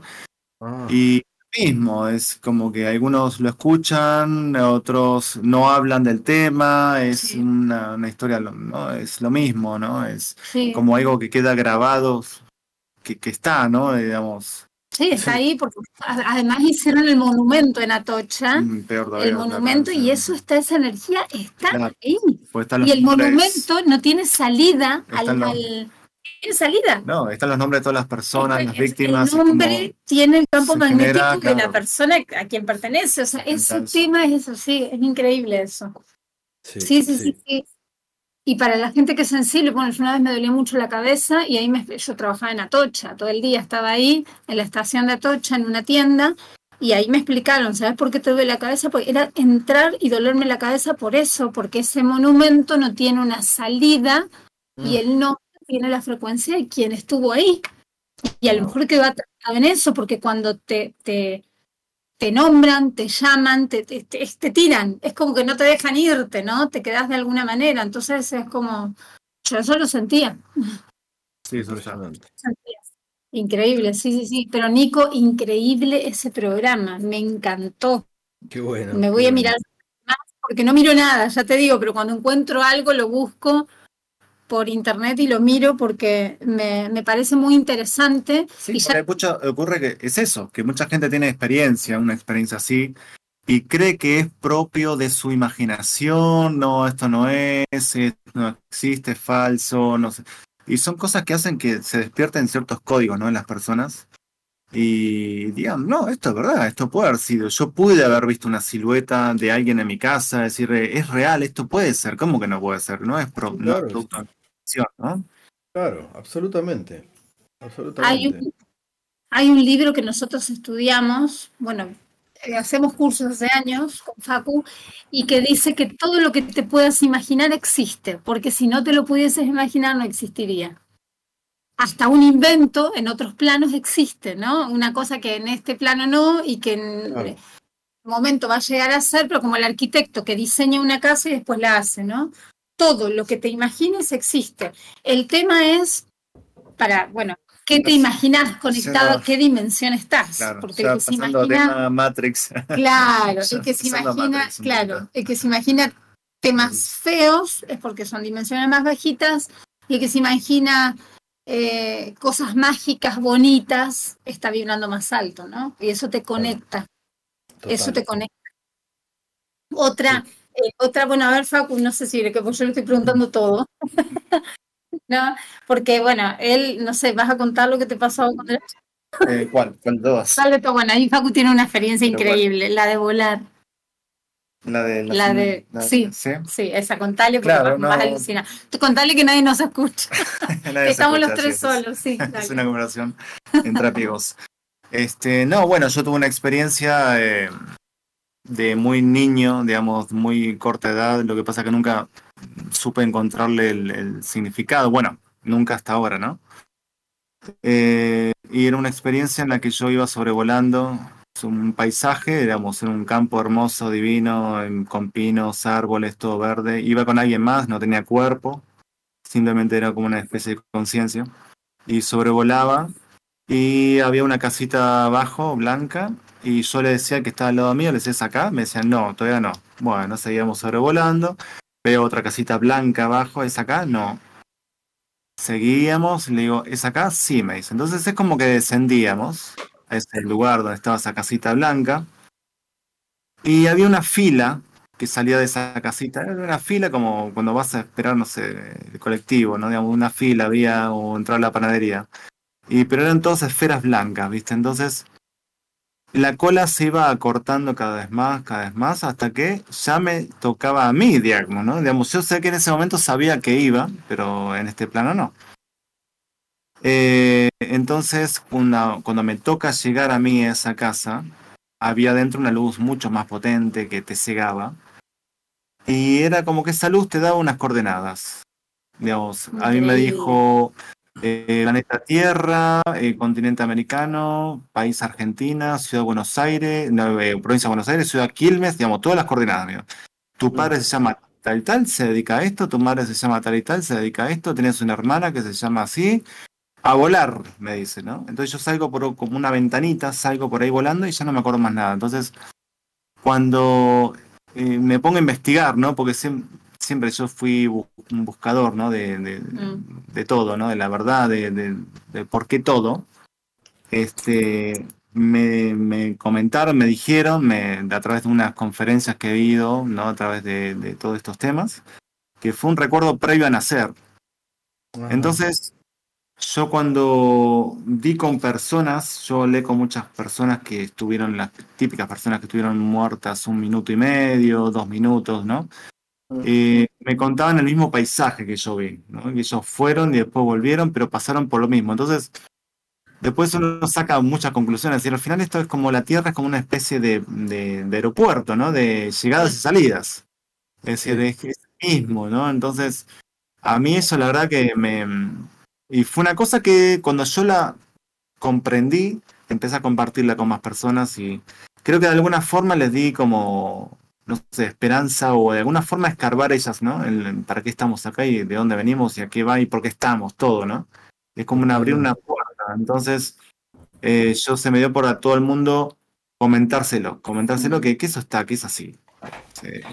A veces, eh, pero bueno, me pareció que, que era útil, ¿viste? Bueno, Claro que es útil, porque mucha gente lo debe haber sentido, lo debe haber, se debe acordar a lo mejor como vos, o debe pensar que fue un sueño y no. O sea, porque eso Claro. es como eh, que no voy a contar esto porque van a pensar que estoy loco, ¿viste? Una cosa así. Sí, sí, claro. Hay algo cuando dijiste de- del aeropuerto, Facu, es, me acordé de una frase que dice Rumi, que venimos a este planeta para volar, no para aterrizar. Claro. Y es, eh, me encanta, escuchaste, me Nico, esa frase es fascinante de Rumi. Claro, es que no te creas, esto es No, un pues, colegio, eso, venimos a eh, disfrutar, a aprender. Lo loco es eso, me dijo, a volar. A volar, No claro. me dijo, eh, bueno, claro. muy, muy Hermoso. loco, verdad. Bueno, hay mensajitos de la gente, de los oyentes. Bueno, Laura dice genial el programa. Laura de Bernal, Buenos Aires. Dante de Parque Patricios dice qué buena entrevista. Nicolás Pauls, muy buena onda y gran, una obra gran altruista. Una gran obra altruista, perdón. Kevin de Devoto dice excelente Nicolás, clarito como el agua de manantial. Juana de Santelmo dice, cuando Nico dijo de los carriles que tenemos asignados, me sonó a mandatos familiares y es difícil manejar ese tema. Y quizás más no repetirlo con nuestros propios hijos. Excelente entrevista.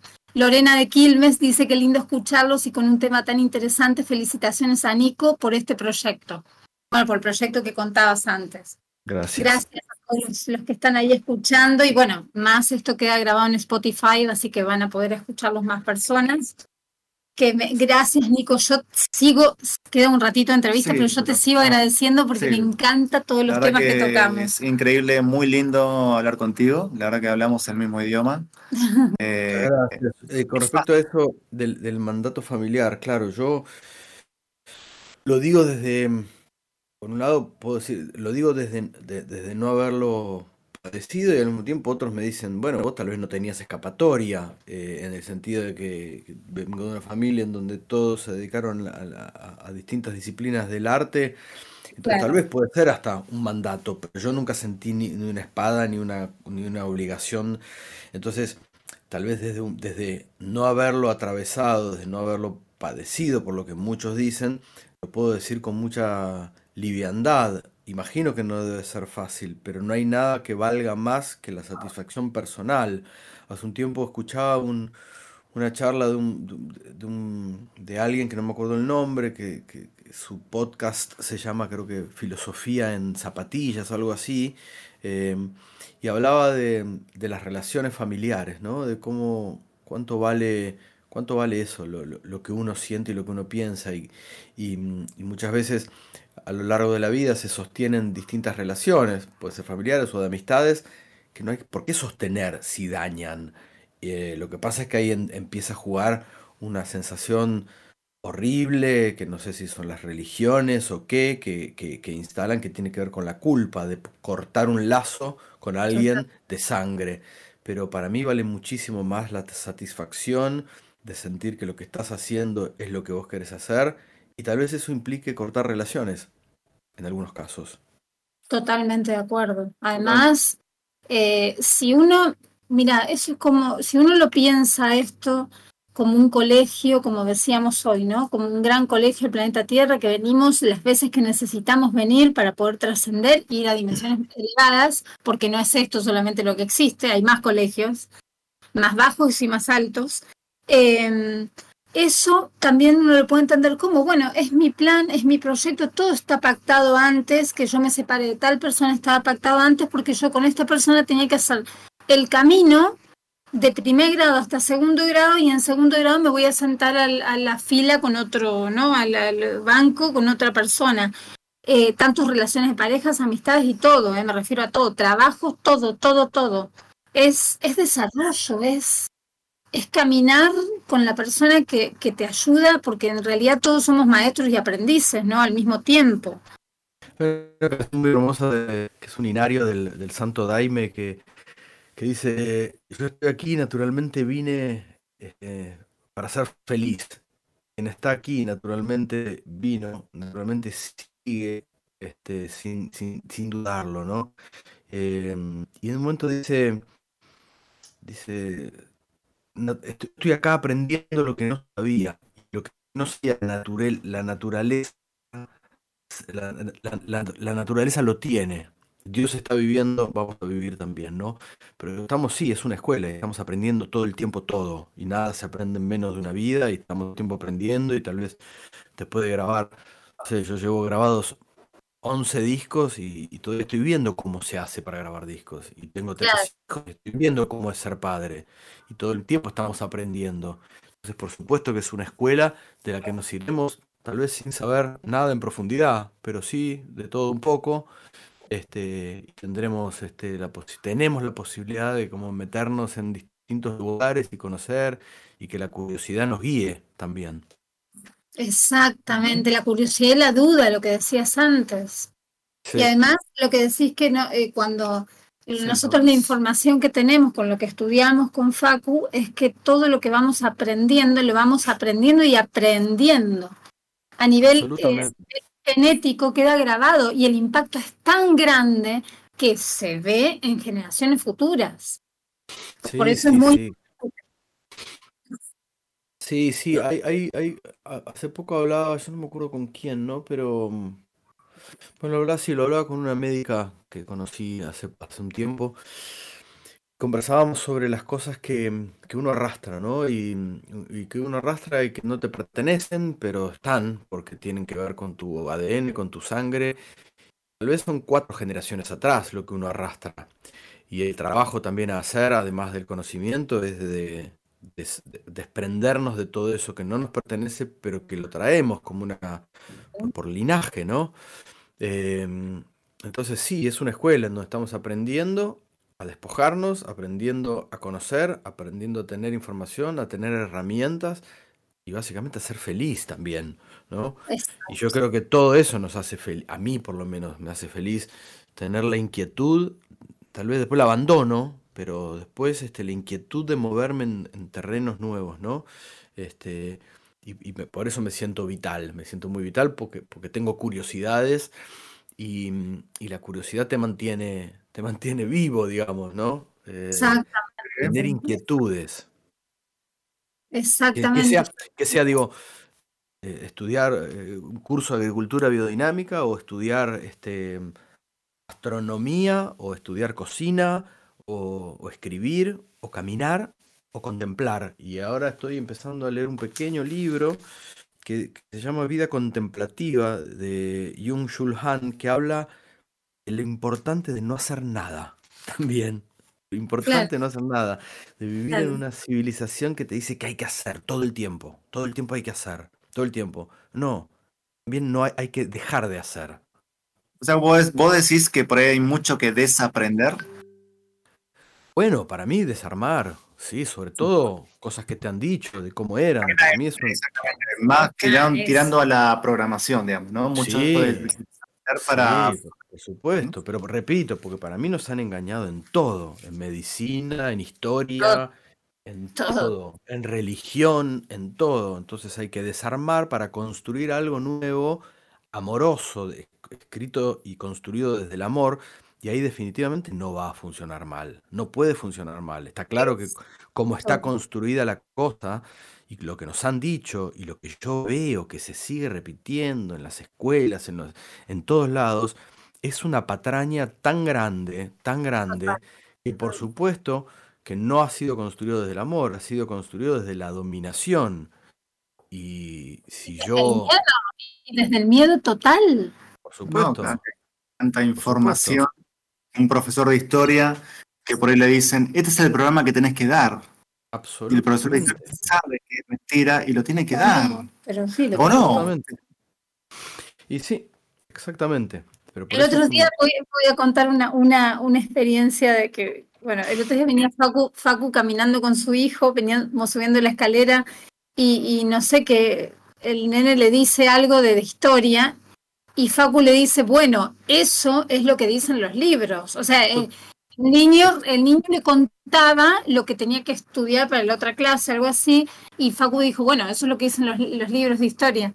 Y él le dijo, qué lindo, qué bueno es tener un papá como tú, le dijo, mi Bueno, vida. yo todo, yo todo el tiempo les digo eso a mis hijos, ¿no? Y yo estoy parado en un lugar en donde dudo de todo lo que me han dicho. Y, y eso, por supuesto, que es muy disruptivo en una sociedad que cree, cree que lo que te dice la televisión es lo que es. Entonces, bueno, eh, desde ese lugar me he encontrado con un montón de gente que, que- que no solo tiene estas mismas inquietudes, sino que, que es muy nutritivo encontrarme con esas personas, porque es un ping-pong de ideas y de conceptos y de conocimiento. Entonces, bueno, a mí me gusta mucho desarmar y, y- y releer todo desde otro lugar, con otras personas. Me gusta mucho cómo habla Ramón Freire y lo que cuenta, que es un chileno, este, que tiene que ver con, sí, sí, con, desar- desarmar la historia, ¿viste? Con- no desarmar la historia, con contar la historia. Me parece que la historia es, bueno, lo decía Napoleón, la historia es un conjunto, es una consecución, una, concatenación de ideas em, asumidas, de ideas como aceptadas, ¿no? Pero que no significa que haya Exactamente. sido la historia eso.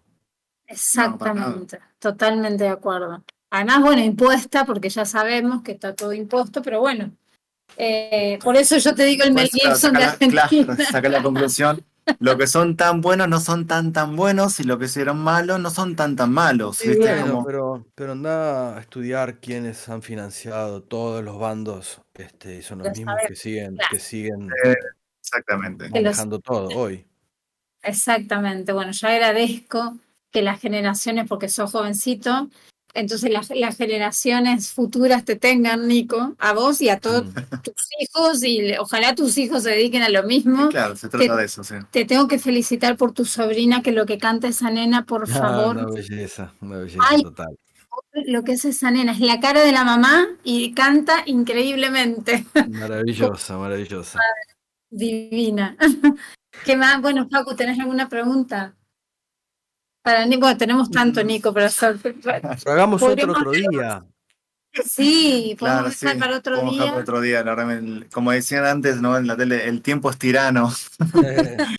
Pero bueno, mucho, mucho de lo que hemos conversado, o sea, dentro de todas las disciplinas en las que me, me- me- me- me man- me mane- digamos, como me muevo, yo siento que en la música es donde más Nicolás soy. Entonces, ahí en, en la música escribo lo que pienso y tiene que ver mucho con todo lo que venimos hablando. Entonces, Sí. después cuando actúo, ah, soy personajes que no soy yo. Entonces, en mis discos y en mis canciones este, están, están, está mi mirada de, de- de- de- de esta, de este plano.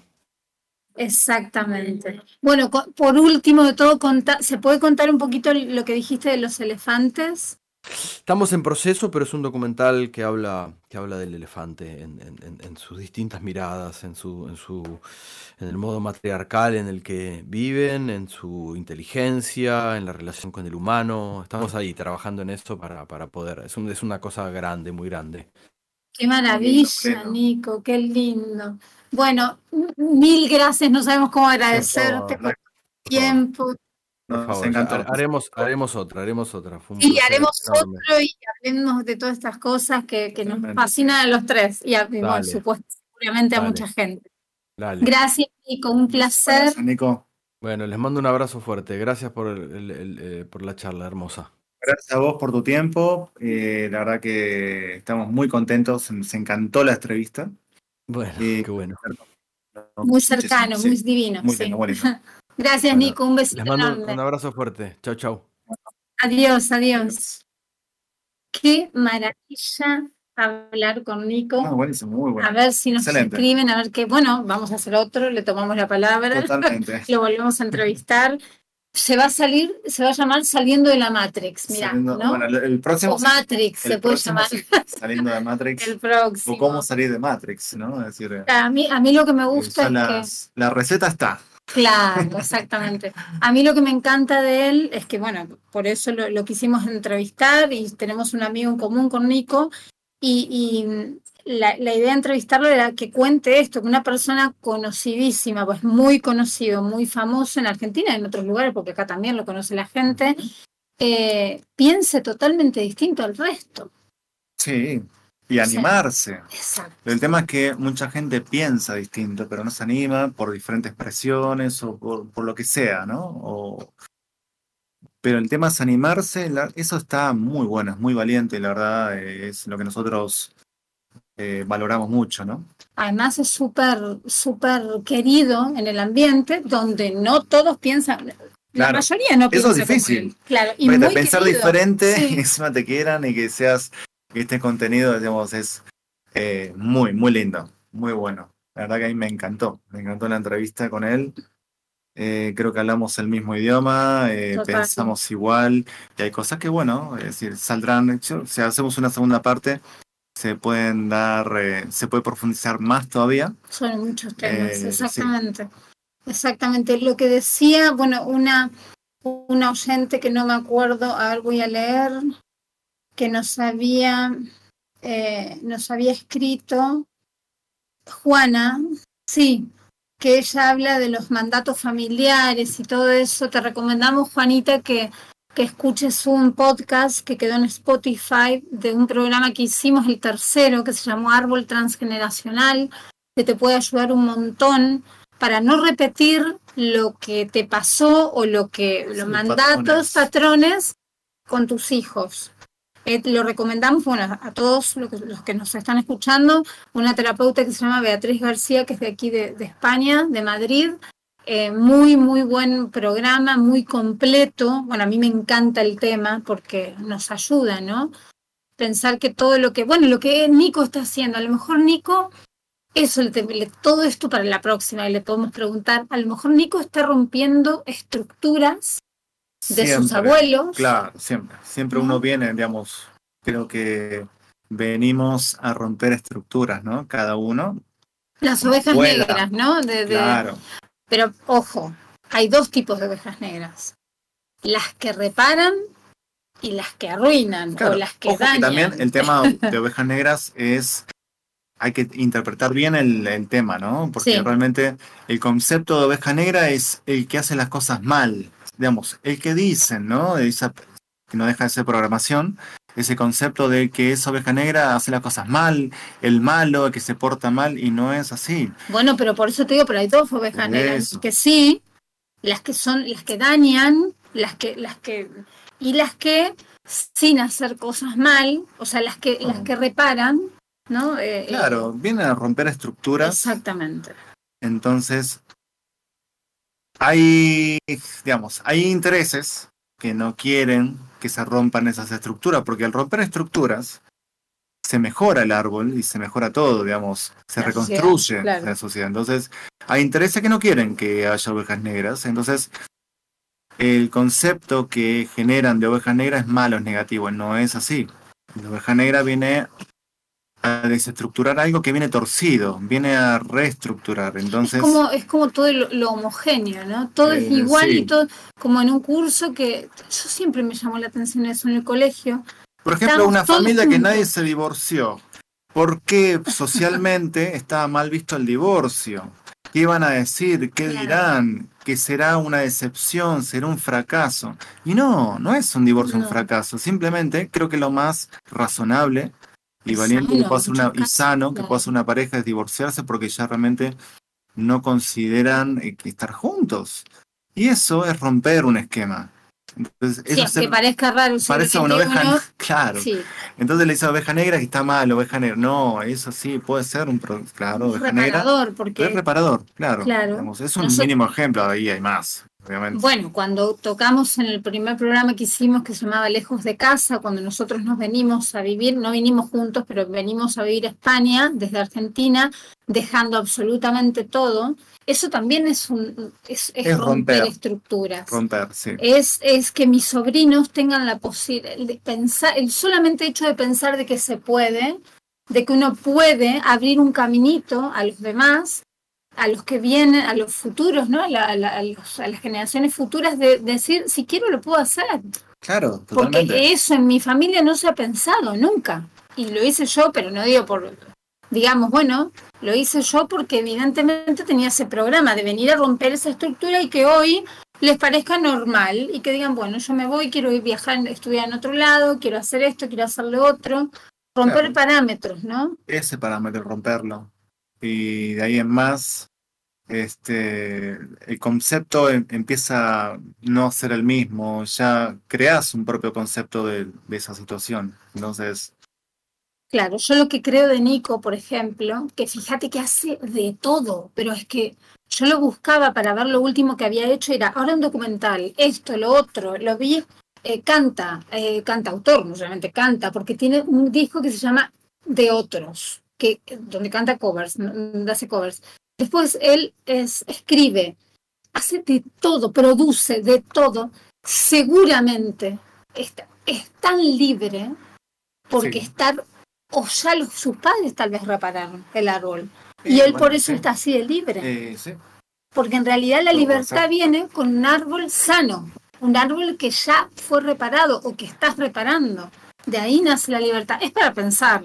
Yo sé que hay mucha gente que no tiene, no, no, no, no le, no le cuadra o no le resuena. Esa es lo que hablábamos anteriormente del tiempo, ¿no? De la cuestión de cada uno tiene su tiempo Mm, para ciertas preguntas, para ciertos planteamientos. Eh, pero bueno, la vida a veces mm, te pone en situaciones en la que no te queda otra más que replantearte, es decir, de, de ponerte a pensar, ¿no? claro, exacto. Eh, Totalmente. Bueno, y buscar hacia adentro y, y- y- y reflexionar. Tenemos que, ah, bueno, me están marcando, tenemos que ir a un tema musical, ¿no? Vamos a un tema musical y después volvemos para despedirnos. Ya qué corto se me hizo el programa, me encantó. muy, muy rápido, muy rápido, rapidísimo. ¿Qué pasa todo? Bueno, Gaby, ahí vamos al corte con el tema y volvemos.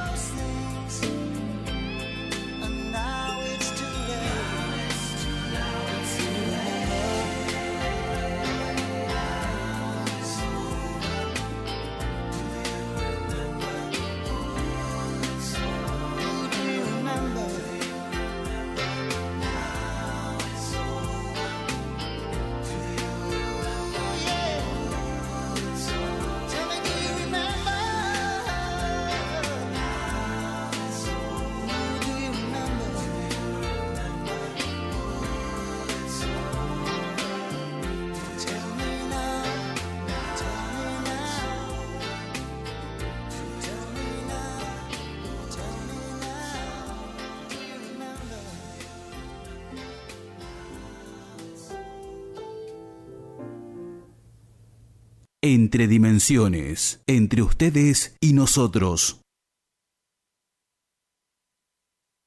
Aquí seguimos, me encanta ese tema. Sí, con el- bueno, nosotros unos ochenteros, noventeros, así que nada, elegimos este tema, nos encanta mucho.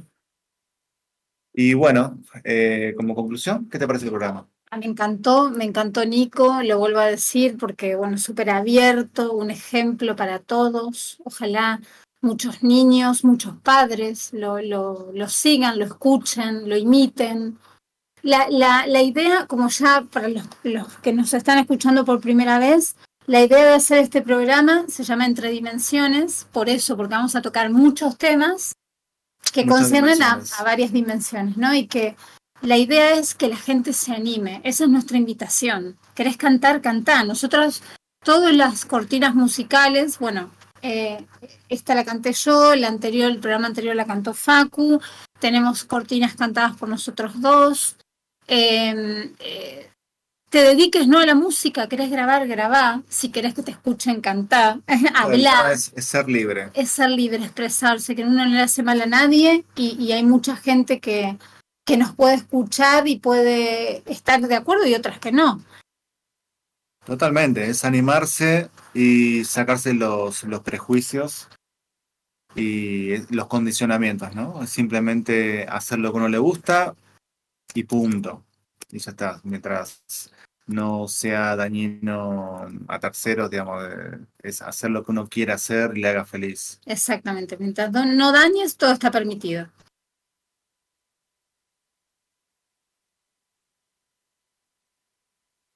Vale. Entonces, eh, la, la invitación es esa, ¿no? Eh, de animate, animate. Animarte a que te animes. Ani- claro, anima, exacto, Total. sí, animarte a que te animes, que, que te no hay animes, sí. edad para, para hacer lo que uno quiere, que no Son hay todos edad. límites, límites impuestos por nosotros mismos. Para todo, no hay edad para nada. Hay edad para todo, no para nada. Entonces, Exacto, y hay una, hay una frase que dice una amiga nuestra, de aquí, una amiga a la que queremos mucho, que dice siempre que tenemos que ser diseñadores de realidades, ¿no? Que todo lo que uno se imagina como el, el, el, el- arquitecto o el diseñador eh, crea una cosa primero en papel, la dibuja, la piensa y luego se hace realidad. Somos eso, tenemos que hacer eso, podemos hacerlo. ¿eh? Ni un trabajo, ni una profesión, ni una relación tiene que ser para siempre, o sí, depende de que uno lo siente y lo quiera. Y eso es súper importante, que rompamos estructuras. Y que estés escuchando esto no es casual, porque nada es casual, ¿no? No creemos en las no- casualidades. No creemos en las casualidades y somos capaces de crear lo que queramos. Eh, está en nosotros, simplemente, no está en los terceros, en otros, no dependemos de nadie. Es decir, está en nosotros mismos, en creernos nosotros mismos lo que queramos hacer, en darnos la oportunidad, en eso está, ¿no? Es, y en dejar el miedo de lado. También esta amiga nuestra dice que el miedo, eh, bueno, ya sabemos que el miedo es, Es lo contrario del amor, sí. sí. pero es lo contrario del amor, no es el, el, el odio, es el miedo. Y el miedo son dos notas musicales, mi, do, y entre medio la E de evolución. Cuando uno evoluciona, ese miedo desaparece. Eso dice ella y a mí me Sí, encanta, me parece súper poético. Y es me- trascender el miedo, ¿no? es trascender el miedo y eso es lo que nos ata, porque a lo mejor, no sé, sea lo que sea, tu, tu meta, tu- tus ganas, tus sueños, porque hay gente que llega a los 90 y dice, no hice nada de lo que quise, siempre hice lo que quisieron los demás, o me, me, me adecué o me, me- a, a un- a la forma que mi familia quiso, que la sociedad quiso, Sí, una que- estructura segura, socialmente considerada segura. cuando no hay nada seguro. Entonces, es decir, si haces esto y esto y aquello, te va a ir bien. Y no, y, y sí, me puede ir bien, pero ¿y qué? ¿Soy feliz o no soy feliz? Digamos. Ahí. Entonces, muchas veces uno es siendo feliz, no haciendo lo que esa estructura marcaba, y completa ese, ese programa, ¿no? Ese programa de hago lo que hago porque me gusta y soy feliz y punto, y se acabó. No hago lo que hago porque dicen lo que tengo que hacer. Y eso, claro, y eso eh, lo, lo que hace Nico, por ejemplo, o lo que estamos haciendo nosotros sin ser locutores, sin haber tenido un programa previo, es Sin ser periodista. sin ser periodistas, Sí, es, es- queriendo comunicar, queriendo, primero empezamos con podcast y después dijimos, no, vamos a hacer un programa de radio que también queda grabado como podcast, está bueno también. Eh, eh, está bueno porque uno está desestructurando, rompiendo esquemas para las generaciones futuras. Vos para tu hijito, yo para mis sobrinos y para los que vienen, ¿no? El tema es liberarse, siempre. Mm, que entiendan que, que- que estas generaciones futuras entiendan que, que uno puede ser feliz y que uno puede enamorarse de lo que hace, que en realidad eso es lo que tenemos que hacer, porque si no, de ahí vienen las enfermedades, de ahí viene... Eso, estas son las conversaciones que yo tengo con Facu siempre, Claro, tuvimos siempre siempre. Enmascarando, ¿no? Siempre Mm. cada, cada acción enmascarándola para quedar bien, para estar acorde, para, para, para, para, pero no nunca. no. Para otros, no para mí. Exactamente, siempre para otros, eh, nunca para uno.